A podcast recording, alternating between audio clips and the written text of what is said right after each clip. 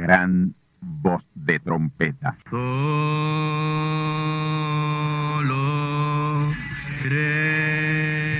Saludos amigos y hermanos radioyentes.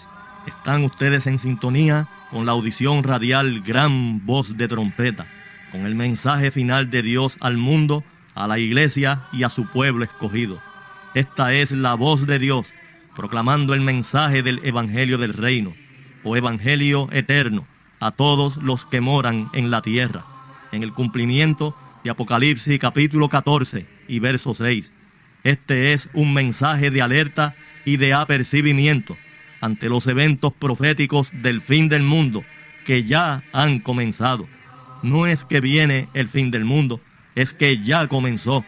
Y en esta audición radial ustedes se mantendrán bien informados y apercibidos sobre cómo asegurar la salvación y la vida eterna, que es lo importante ante tales eventos. A continuación, ustedes escucharán no un mensaje doctrinal ni dogmático, sino la pura palabra de Dios, probada con las escrituras, la verdad como la verdad es, pues conoceréis la verdad y la verdad os libertará.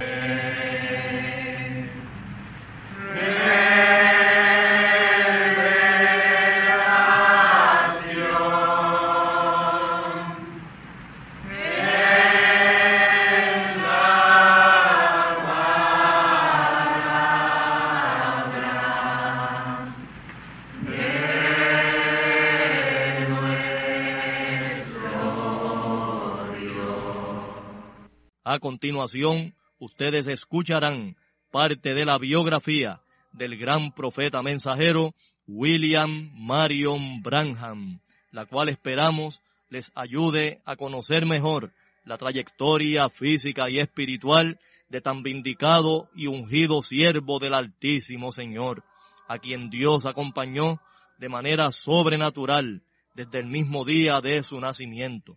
Así que tornaos conmigo a la palabra del Señor para la conferencia especial de esta ocasión, a cargo del pastor asociado del Templo del Tabernáculo del Testimonio, Candelario Branham, vuestro amigo, hermano y servidor en Cristo el Señor, José Osvaldo García Ortiz.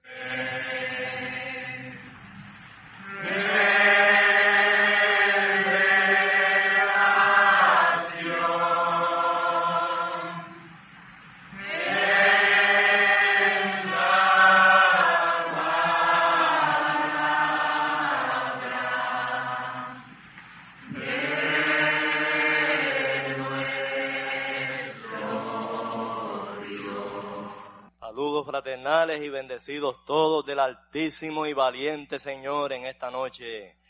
Bienvenidos todos al templo del tabernáculo del testimonio, abierto en el cielo, la edad celestial que es la edad de la palabra, donde nos congregamos cada fin de semana para adorarle, alabarle y recibir lo más grande que ser humano pueda recibir, la palabra del Señor. Gloria a Dios. Buscamos nuestras Biblias, mis amados hermanos, en Segunda de Reyes, capítulo 4. Vamos a leer dos porciones de esa preciosa palabra, los versos 8 al 17 y luego los versos 32 al 37. Segunda de Reyes, capítulo 4. Primero, desde el verso 8 al 17 y luego los versos 32 al 37. Dice así la palabra del Señor. Y aconteció también que un día pasaba Eliseo por Sunem y había allí una mujer principal, la cual le constriñó a que comiese del pan. Y cuando por allí pasaba, veníase a su casa a comer del pan. Y ella dijo a su marido, he aquí ahora, yo entiendo que este que siempre pasa por nuestra casa es varón de Dios santo. Amén. Miren cómo el testimonio habla más fuerte que nuestras palabras. ¿ah? Yo te ruego que hagas una pequeña cámara de paredes, un cuarto, y pongamos en ella cama y mesa y silla y candelero. No podía faltar el candelero, mis hermanos. Si se trata de, de Eliseo, amén, tiene que estar relacionado con el candelero, ¿verdad, mis hermanos? Gloria a Dios. Qué bueno hablarle a un pueblo que entiende la palabra ¿eh?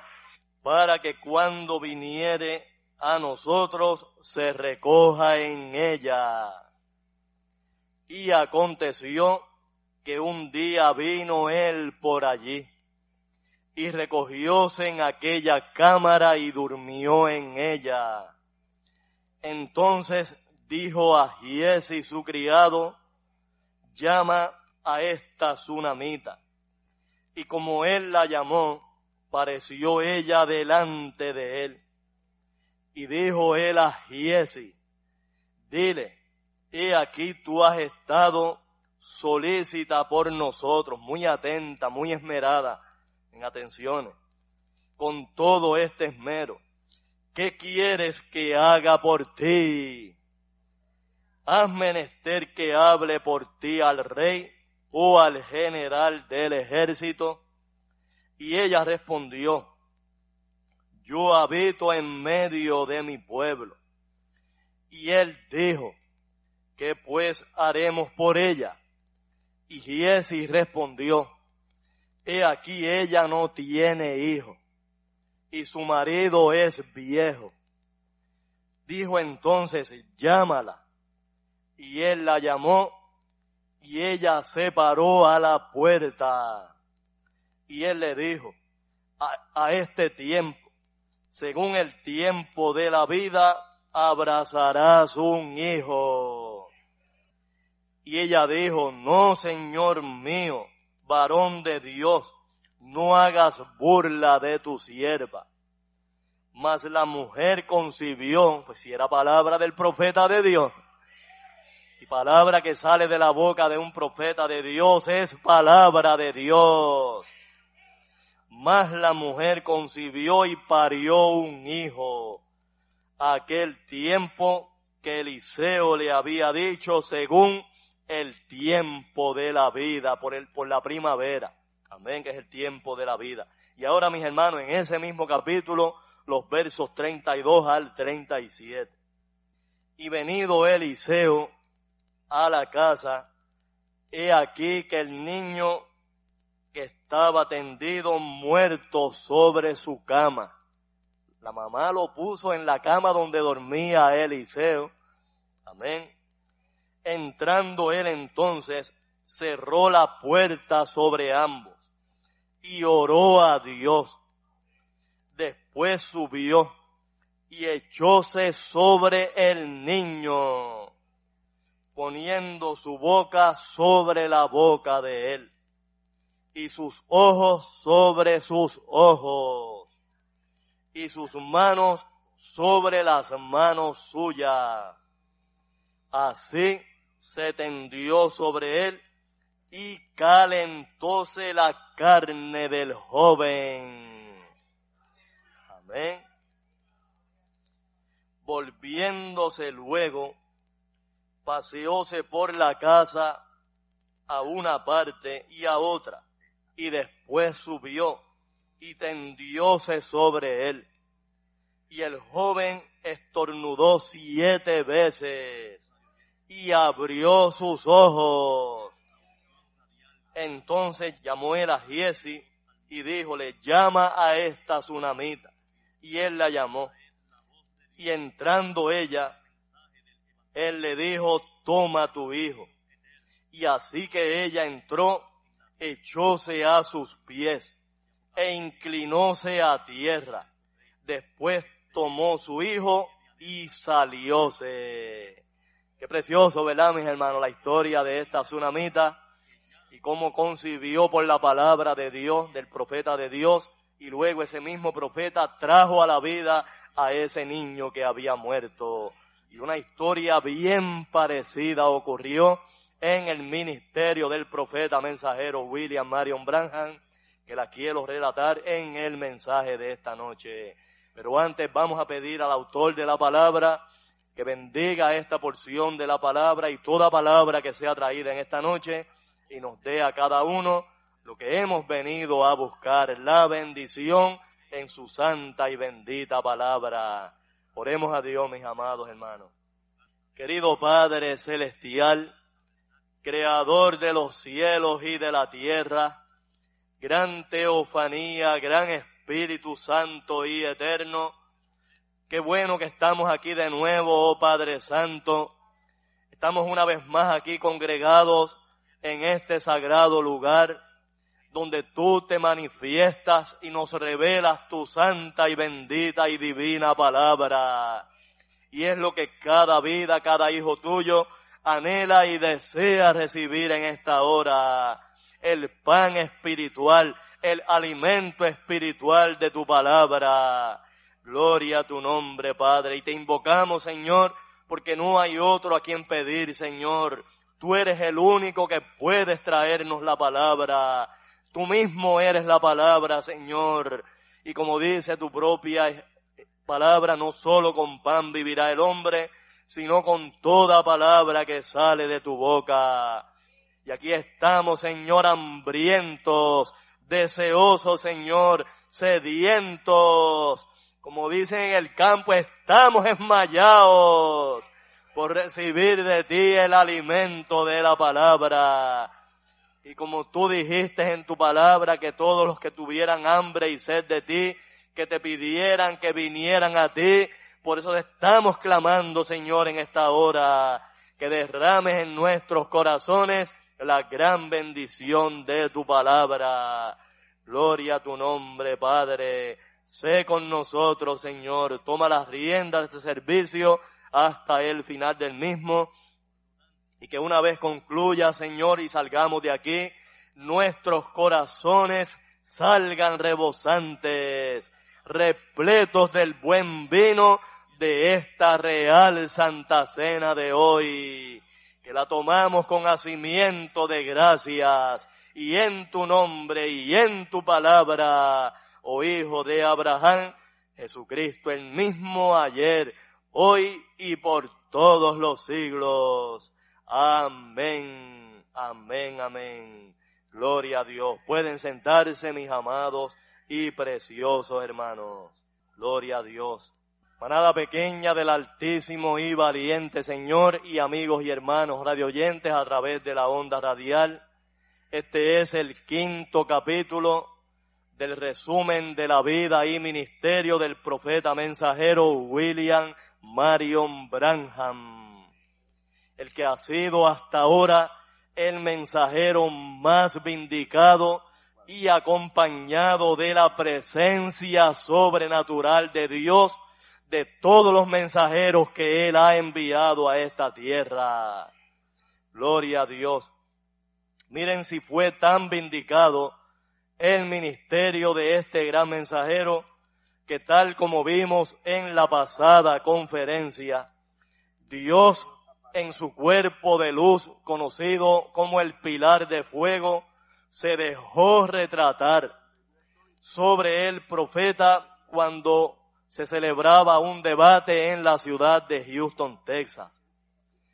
Y esta foto que fue tomada el 24 de enero del año 1950 fue investigada por un investigador privado que fue contratado para realizar esa investigación y quien se dedicaba a examinar documentos dudosos y probar su veracidad en el FBI. Y luego de todas las pruebas y exámenes periciales, él comprobó y firmó una declaración que certificaba que la foto era auténtica que no había ocurrido ninguna alteración con el negativo. Amén, ni una doble exposición. Sencillamente la luz dio en el lente de la cámara. y es porque estaba allí presente y muchas de aquellas treinta mil personas que estaban reunidas en ese coliseo Sam Houston, en Houston, Texas, vieron la luz sobre la cabeza del profeta y así se lo hicieron saber. Él luego recibió cartas en su casa de testimonio de personas que habían visto la luz colgando sobre el profeta. Gloria al Señor. Y de hecho, mis amigos y mis hermanos, hubo otras fotos que fueron tomadas mientras el profeta oraba por los enfermos en otras campañas, amén, donde aparecía ese cuerpo de luz del pilar de fuego, pero ninguna de ellas fue certificada y verificada como lo fue esta foto tomada en Houston, Texas. Gloria a Dios. Y concluíamos el mensaje del pasado domingo con el relato de la tremenda sanidad de una dama de Sudáfrica, Florencia Nightingale Shirley, que para mí ha sido el milagro de sanidad divina hecho por Dios más grande, más contundente y más extraordinario en todo el ministerio del profeta. Gloria al Señor. Esta dama sufría de cáncer en el duodeno que le impedía ingerir alimentos.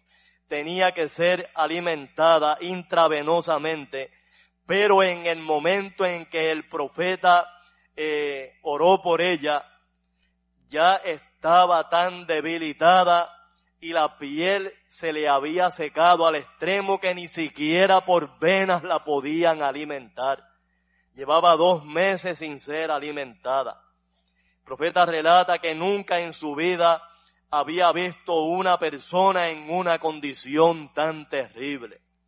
Gloria a Dios.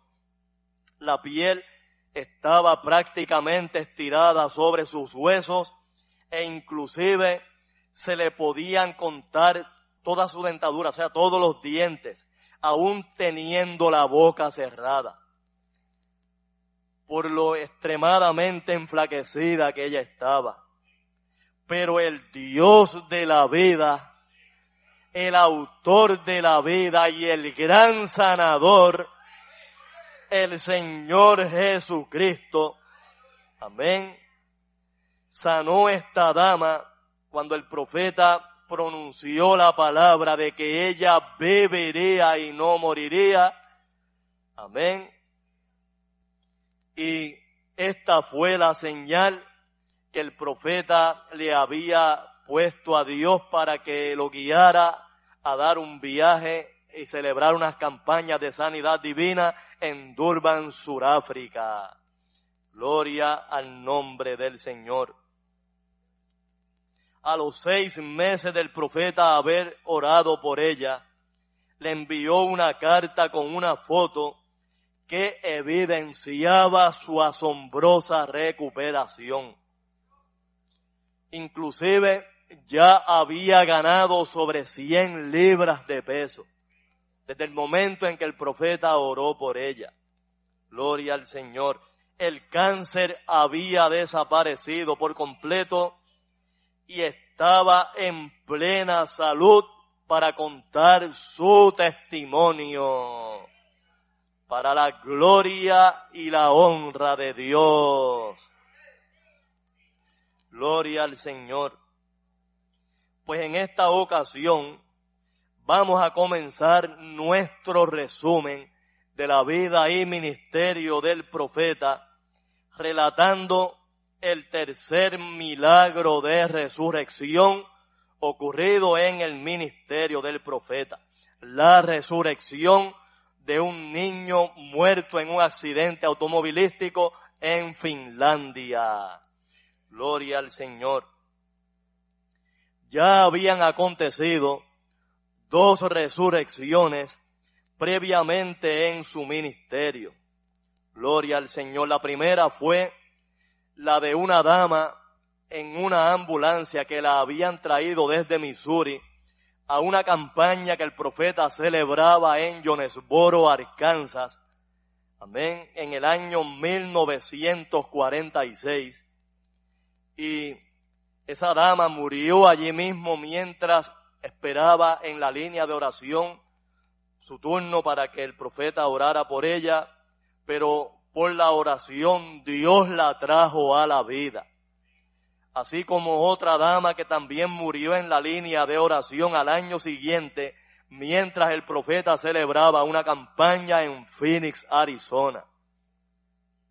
Esta dama tenía un cáncer que se le había regado por todo su cuerpo y le había dicho a su esposo que aunque ella se muriera allí mismo, que con todo y eso dejara que llegara su turno y que el profeta orara por ella, aunque estuviera muerta. Gloria al Señor. Y esto prueba, mis amados hermanos, que esta dama tenía la fe que aunque muriera, Dios la podía traer a la vida. Y así mismo sucedió, mis amados hermanos. Cuando llegó su turno ya la tenían cubierta con la misma sábana de la camilla del hospital en que la trajeron, ya estaba cubierta. Pero el profeta dijo la palabra y la dama volvió a la vida y salió caminando de allí, de aquella reunión. Gloria al Señor. Pues esta próxima resurrección, mis amados hermanos, ocurrió en el año 1950, pero dos años antes, en el mes de enero, a mediados del mes de enero del año 1948, ya el profeta había tenido la visión donde eh, Dios le mostraba al profeta mediante esta visión tanto el niño muerto por el accidente como su resurrección. Mientras el profeta iba viajando en tren rumbo a la Florida para celebrar unas campañas, comenzando en Pensacola, Florida, mientras el tren estaba pasando por el estado de Tennessee, el profeta sintió la presencia del ángel del Señor y cada vez que él sentía esa presencia era porque Dios le iba a hablar, ya fuera mediante voz audible o mediante alguna visión. Gloria a Dios. Pues ahí el profeta entró la visión, que como les expliqué en el pasado mensaje, no es otra cosa que un sueño estando despierto. Eso es lo que es una visión. En el caso de un verdadero profeta de Dios, no tiene que quedarse dormido para tener un sueño. Amén. Porque tiene ambas conciencias juntas. Tanto el consciente como el subconsciente están unidos y por eso no necesita quedar dormido para tener un sueño. Y un sueño estando despierto es una visión. Gloria a Dios. Escuchen bien la visión, mis amigos y mis hermanos para que ustedes vean cuán perfecta y exactamente fue cumplida. Gloria a Dios. El profeta se encuentra en un campo rodeado de montañas. Habían árboles de los que llaman siempre verdes y cedros en el lugar. Inclusive se podían divisar una formación de rocas colocadas como si estuvieran en filas, unas encima de otras. Y también habían eh, unos pequeños lagos en el lugar. Gloria a Dios. Y menciono todos estos detalles, mis hermanos, porque son importantes a la hora del cumplimiento de la visión.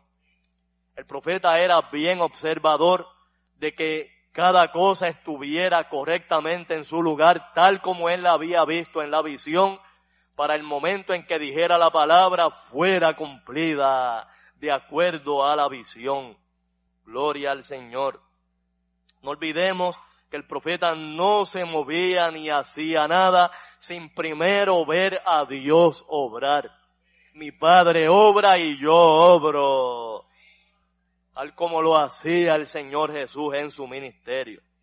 Gloria a Dios. Pues en la visión, la atención del profeta se posó sobre un niño muerto en la carretera, que aparentaba haber sido atropellado por un automóvil. Amén.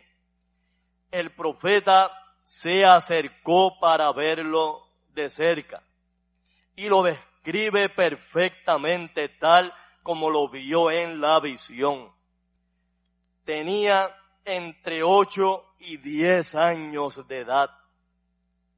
Tenía los ojos y el cabello color marrón, tenía la nariz achatada y un recorte de pelo muy mal hecho. Se notaba por su vestimenta que era un niño muy pobre. Tenía pantaloncitos cortos, calcetines y por motivo del accidente, o sea, del golpe, le faltaba uno de los dos zapatos. Amén. Y se notaba que había cogido el golpe en su rostro porque lo tenía desfigurado y sin ninguna señal de vida. Ahí el profeta, mientras está contemplando el niño en la visión, siente la voz del ángel del Señor Amén. Que le preguntó al profeta, ¿vivirá este niño? Oh, gloria a Dios. Se acuerdan ustedes de la visión que tuvo el profeta Ezequiel con aquel valle lleno de huesos secos? Que la voz de Dios le dice al profeta, ¿vivirán estos huesos? Y Ezequiel le dice, Señor, yo no lo sé, tú lo sabes. Y así mismo le respondió el profeta mensajero Branham al Señor, no lo sé, Señor, tú lo sabes. Ahí el ángel le mostró al profeta en la visión cómo él debía arrodillarse frente al niño y cómo debía colocar sus manos sobre él para orar. Y todo esto es importante, mi hermano. Gloria a Dios. Mientras el profeta oraba, los pulmones comenzaron a expandirse y el niño volvió a la vida levantándose por sí mismo. Gloria a Dios, ahí terminó la visión. Como dije mis amigos y mis hermanos, esta visión aconteció a mediados del mes de enero del año 1948. Y una vez el profeta tiene esta visión, de ahí en adelante, en cada campaña, en cada servicio que el profeta celebraba, contaba la visión. Y le decía a la gente, yo no sé cuándo va a ocurrir ni dónde va a ocurrir, porque Dios no me dijo cuándo, pero yo sé que va a ocurrir. Inclusive le pedía a las personas que anotaran la visión, si era posible en la contraportada de la Biblia o en algún lugar, Amén, porque se iba a cumplir. Era así, dice el Señor. Aleluya. Gloria a Dios. Pues mis hermanos, dos años pasaron desde que el profeta tuvo esta visión. Luego de su viaje a Londres, Inglaterra, donde él fue a orar por el rey Jorge VI de Inglaterra. Y luego, ¿verdad? Fue que ocurrió el gran milagro de sanidad de Florence Nightingale. Amén. El profeta siguió eh, durante el mes de abril de ese año 1950 celebrando otras reuniones que tenía programadas en Europa. Gloria a Dios. En ese mes de abril llegó a Helsinki en Finlandia. Amén. Y la campaña fue celebrada en el auditorio más grande de la ciudad, llamado el Mesuhali Hall en Helsinki, Finlandia. Ante más de 20 mil personas, el profeta predicó la palabra y oró por los enfermos a través de una intérprete una dama de apellido Isaacson. Gloria al Señor. Y el viernes 21 de abril, el profeta fue invitado a una cena ministerial en una ciudad llamada Kuopio a unas 220 millas al norte de Helsinki. El restaurante estaba ubicado en una colina de un lugar, un pueblito llamado Puyo Hill de Kuopio, Finlandia. A esa cena fue invitado hasta el alcalde de ese pueblo. Habían unos 30 ministros y le ofrecieron de comer al profeta, pero no quiso. Uno de los hermanos que le acompañaba, el hermano Gordon Lindsay, le insistía al profeta que comiera algo, que probara aunque fuera eh, ¿verdad? Un pequeño, una pequeña porción de comida. Pero el, el hermano Branham le dijo al hermano Lindsay, siento la presencia del Señor. Algo se está preparando para acontecer. No sé qué será, pero algo está por suceder. Gloria a Dios.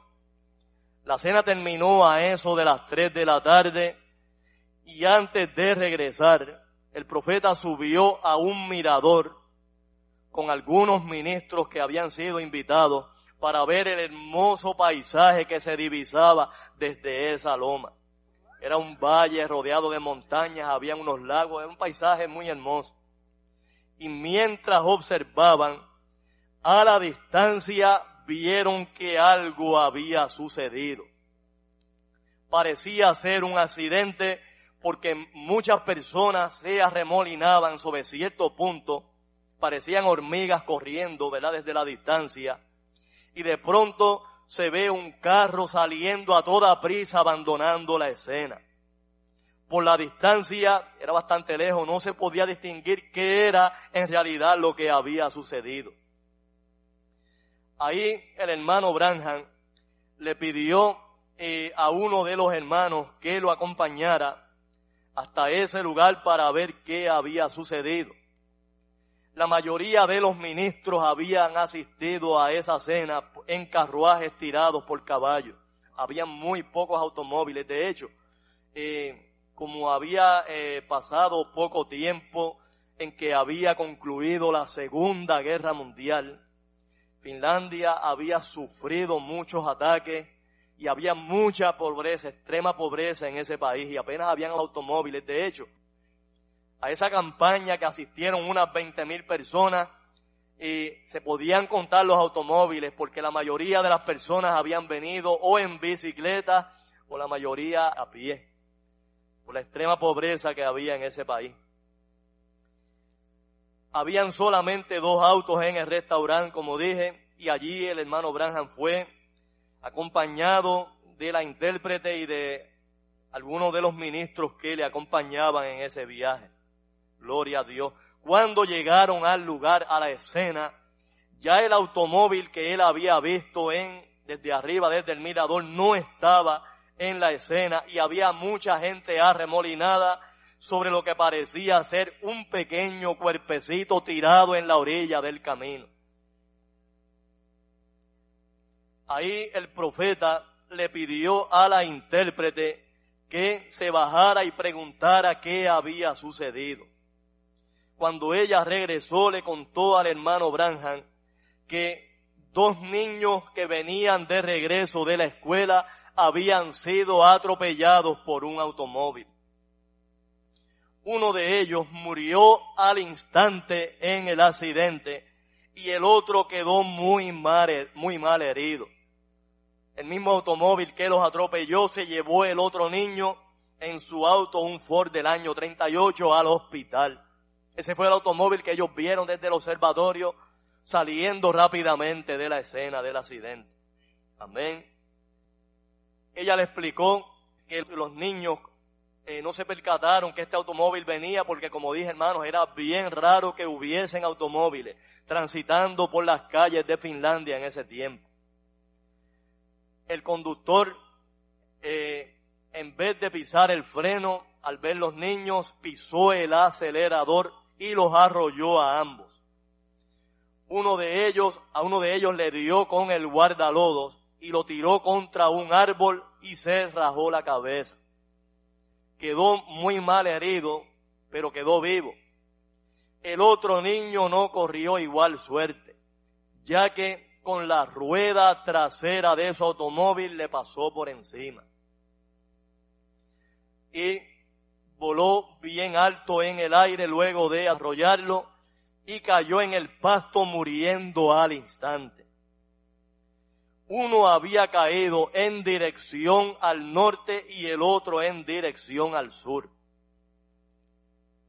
La ley en Finlandia no permite que se levante el cadáver cuando muere un niño hasta que sus padres no lleguen a identificarlo. Ahí el profeta, cuando yo, ¿verdad? Eh, cuando la hermana le relató lo que había sucedido, se conmovió mucho y se compadeció mucho, especialmente de los padres de este niño que había muerto. Y él pensó en sus hijos. Él tenía niños pequeños también. Y él pensaba cómo se sentirán esos padres cuando le den la noticia y más aún cuando tengan que venir aquí y descorrer esa fresa para certificar que ese es su hijo el que está muerto ahí. Oh, gloria al Señor. Ahí el profeta se eh, salió del automóvil y caminó hacia la escena. Mientras llegaba, el grupo de gente que estaba allí le reconocieron. Y habían algunos críticos que dijeron, este es el americano obrador de milagros. Vamos a ver qué puede hacer en un caso como este. Bueno, ustedes saben, hermanos, los críticos nunca faltan. Amén. El profeta no le hizo caso a los comentarios y siguió caminando. Al llegar frente al cuerpito, notó que tenía entre ocho y nueve o diez años de edad. Noten esto, hermanos, como ya habían pasado dos años desde que había tenido la visión, amén, de momento no se acordó que ese era el niño de la visión. Amén. Gloria a Dios. Pero de momento comenzó a sentir el sonido del viento en forma de remolino. Amén y ese era un sonido peculiar que anunciaba la presencia del ángel del Señor cerca del profeta. Amén. Oh, gloria al Señor. Y miró nuevamente al niño y le resultó familiar. Gloria a Dios. Ahí le preguntó a la intérprete, si ella recordaba que ese niño hubiese estado en la fila de oración, o sea, si hubiese asistido a la campaña. Y ninguno de los que estaban con él lo reconoció. Amén. Y ahí el profeta empezó a pensar, ustedes saben cuando uno quiere acordarse de algo, normalmente uno levanta la mirada y comienza a mirar así como al horizonte Amén, para ver si uno se acuerda de algo. Y saben qué, mis hermanos, ahí el profeta se da cuenta que el paisaje que le rodeaba era exactamente el de la visión. Amén, los árboles siempre verdes, los cedros, las lagunas por allí, las piedras colocadas en forma de hilera, Oh, gloria al nombre del Señor. Y otra cosa, hermano, el niño vestido tal como lo había visto en la visión, con el pantaloncito corto abrochado al frente, amén, con calcetines, sin un zapato porque uno eh, había volado con el golpe, el rostro del niño desfigurado, el color del pelo igual que en la visión. Y ahí el hermano tembloroso, el profeta temblando, cualquiera no tiembla, mis hermanos. ¿Sabe lo que es que Dios muestre una visión? Y no solamente mostrar la visión que Dios mostró allí que el niño se iba a levantar, que iba a volver a la vida. Por el poder de Dios. Gloria al Señor. Ahí el profeta tembloroso le dice al hermano Jack Moore y al hermano Lindsay que le acompañaban, hermanos, ¿Recuerdan ustedes la visión que yo les conté hace dos años mientras iba en tren hacia la Florida? Busquen sus Biblias y léanlo, porque los hermanos la habían anotado en la Biblia. Ahí el hermano Muar buscó su Biblia y comenzó a leerle al profeta la visión y todo concordaba, tal como Dios se lo había mostrado al profeta. Gloria al nombre del Señor. Ahí el profeta dijo, ese es el niño de la visión. Y conforme a la visión, ese niño volverá a la vida. El hermano Lindsay le pregunta al profeta hermano Branham que ese niño tan magullado volverá a la vida. Y el profeta le dijo, no importa cómo esté, las visiones no fallan. Oh, gloria a Dios. Y ahí el profeta, sabiendo que habían unos cuantos críticos allí, amén, en tono firme, con palabras bien firmes y en voz alta a través de la intérprete, porque él no hablaba el idioma de los finlandeses, dijo estas palabras, si este niño no viene a la vida en los próximos cinco minutos, ustedes me pueden escribir en la espalda un rótulo que diga, yo soy un falso profeta y me pueden expulsar de Finlandia ahora mismo. Oh, gloria al nombre del Señor. Ahí el profeta, luego de decir estas palabras, se arrodilló frente al cadáver, al cuerpito del niño, tal como el ángel se lo había mostrado en la visión, y colocó sus manos sobre él.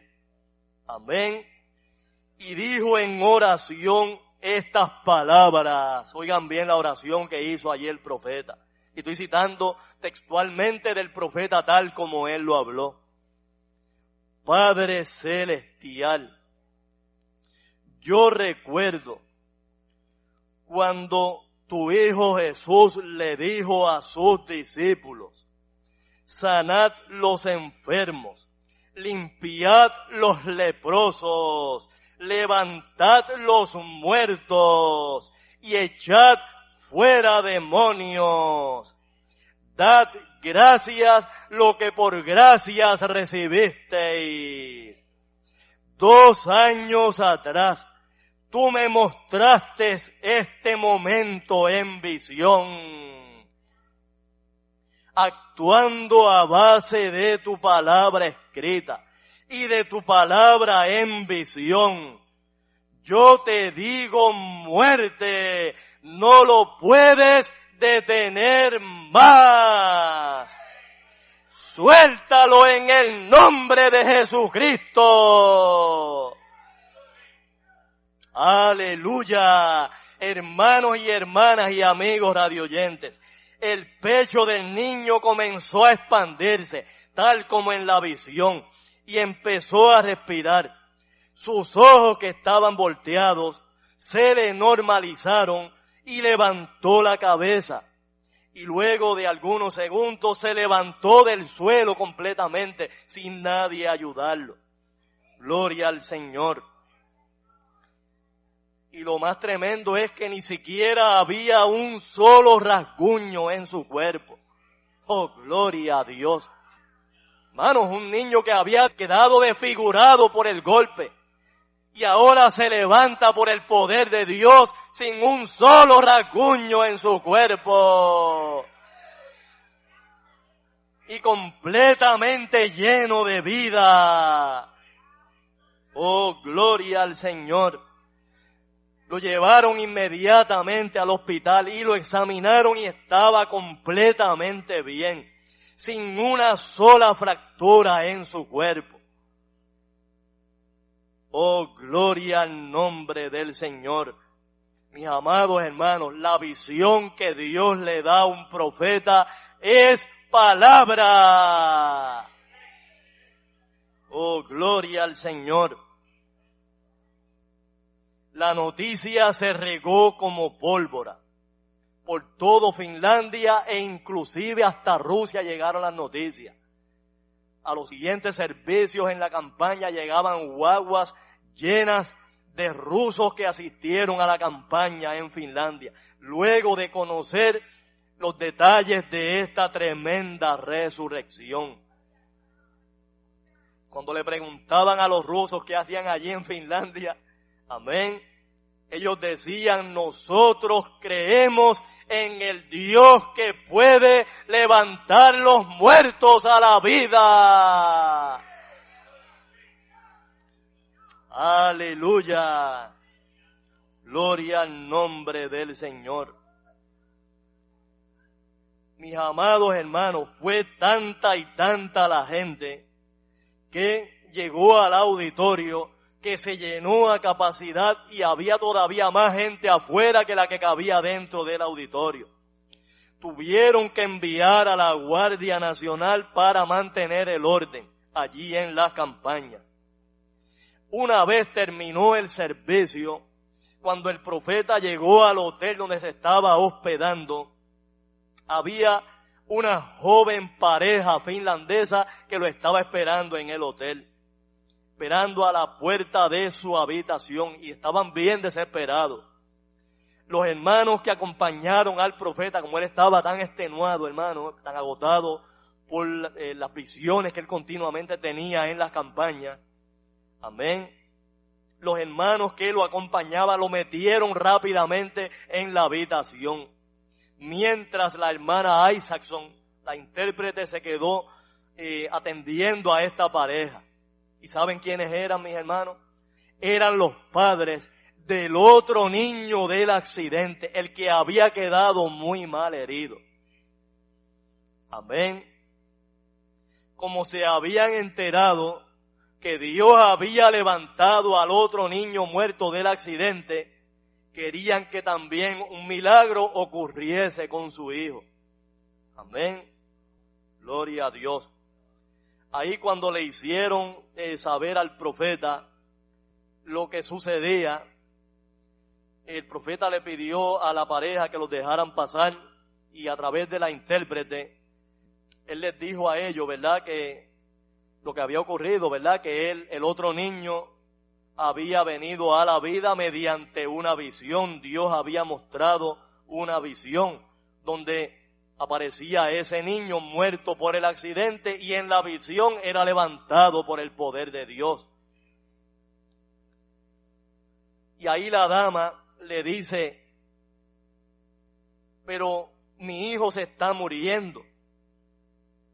Y si usted pudo sanar al otro niño, trate también de sanar el mío. Y ahí el profeta le dijo, no hermana, fue Jesucristo quien lo hizo. Yo no tengo nada que ver con eso. Hace dos años tuve la visión y se cumplió al pie de la letra. Y ahí entonces la mamá le dice, estaba desesperada, dice, pues tenga una visión con mi hijo. Y el profeta le dice, Dios no me mostró nada sobre su hijo. Y le dijo, pues tenga una visión. Y el profeta le dice, yo no puedo tener visiones cuando se me antoje. Ellas vienen cuando Dios permite que vengan por algún propósito. Pero yo me voy a mantener orando para que Dios lo sane. Ahora, oigan esto hermano, esa sanidad depende de Dios y de la fe de ustedes. Y ahí aprovechó el profeta y le preguntó, ¿son ustedes cristianos? Y ellos le respondieron, no, no lo somos. Y ahí el profeta les dijo, ustedes les están pidiendo mucho a Dios que sane a su hijo cuando ustedes todavía no le han dado sus vidas a él. Si su hijo muere, como es muy pequeño, se va a ir a vivir al cielo. Él todavía no es responsable de pecado. Pero si ustedes mueren como pecadores, jamás se van a encontrar con Él. Ahora, si ustedes le entregan sus vidas a Cristo, cuando ustedes mueran y si Él muere, se van a encontrar con Él. ¿Por qué no le ofrendan sus vidas a Dios ahora mismo. Y una vez lo hagan, podrán pedirle al Señor que sane a su hijo. Dios puede hacerlo. Él todavía es el gran sanador. Y allí mismo se arrodillaron y le pidieron al Señor Jesucristo que fuera el Señor de sus vidas. Tan pronto terminó la oración, la mamá brincó del piso y le dice al profeta, pues ahora tenga la visión. Oh hermano, bueno, ustedes saben cómo son las madres, ¿verdad? Y una madre desesperada con un niño entre la vida y la muerte hace cualquier cosa, ¿verdad? Oh, bendito el nombre del Señor el profeta le dijo, yo no puedo hacer que Dios me muestre las visiones. Ellas vienen de Él cuando Él quiere. Gloria a Dios. Pero deme su número de teléfono. Si Dios me muestra algo, yo me voy a comunicar con usted tan pronto Dios me deje ver algo. Mis amados hermanos, al otro día, esto fue sábado 22 de abril, al día siguiente, domingo 23 de abril, la mamá de este niño llamaba cada 15 minutos al hotel preguntando al personal del hotel si el hermano Branham había tenido alguna visión con su hijo. Amén. La próxima semana escucharán ustedes la segunda parte de esta conferencia. No dejen de escucharla.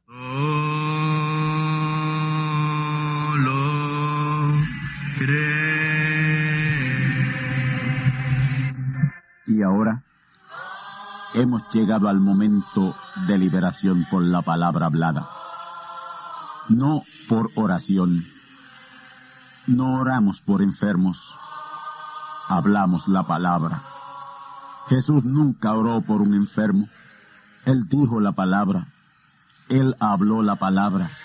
Y la palabra fue enviada y curó los enfermos, resucitó los muertos, limpió los leprosos, abrió ojos a ciegos, oídos a sordos, desató lenguas a mudos. Y la buena noticia hoy es que Él es el mismo, antier, ayer y hoy. Lo que Él hizo antier y ayer por otros, lo puede hacer hoy por ti. Tened la fe de Dios. Al que cree, todo es posible. Cree solamente y te será hecho. Enfermedad maligna, enfermedades producidas por demonios, virus, bacterias y gérmenes, os echo fuera y os maldigo con maldición de muerte y proclamo liberación sobre todo oprimido del diablo, que llene los requisitos para ser liberado. Enfermedad te declaro fuera de existencia y pido la sanidad de los enfermos y la liberación de los oprimidos en el nombre del Hijo de Abraham, el Todopoderoso Señor. Amén. Amén. La palabra ha sido dicha. La palabra ha sido hablada. Y tú estás liberado. Da gracias a Dios por tu liberación. Y ve y cuéntale a otros lo que Dios ha hecho por ti.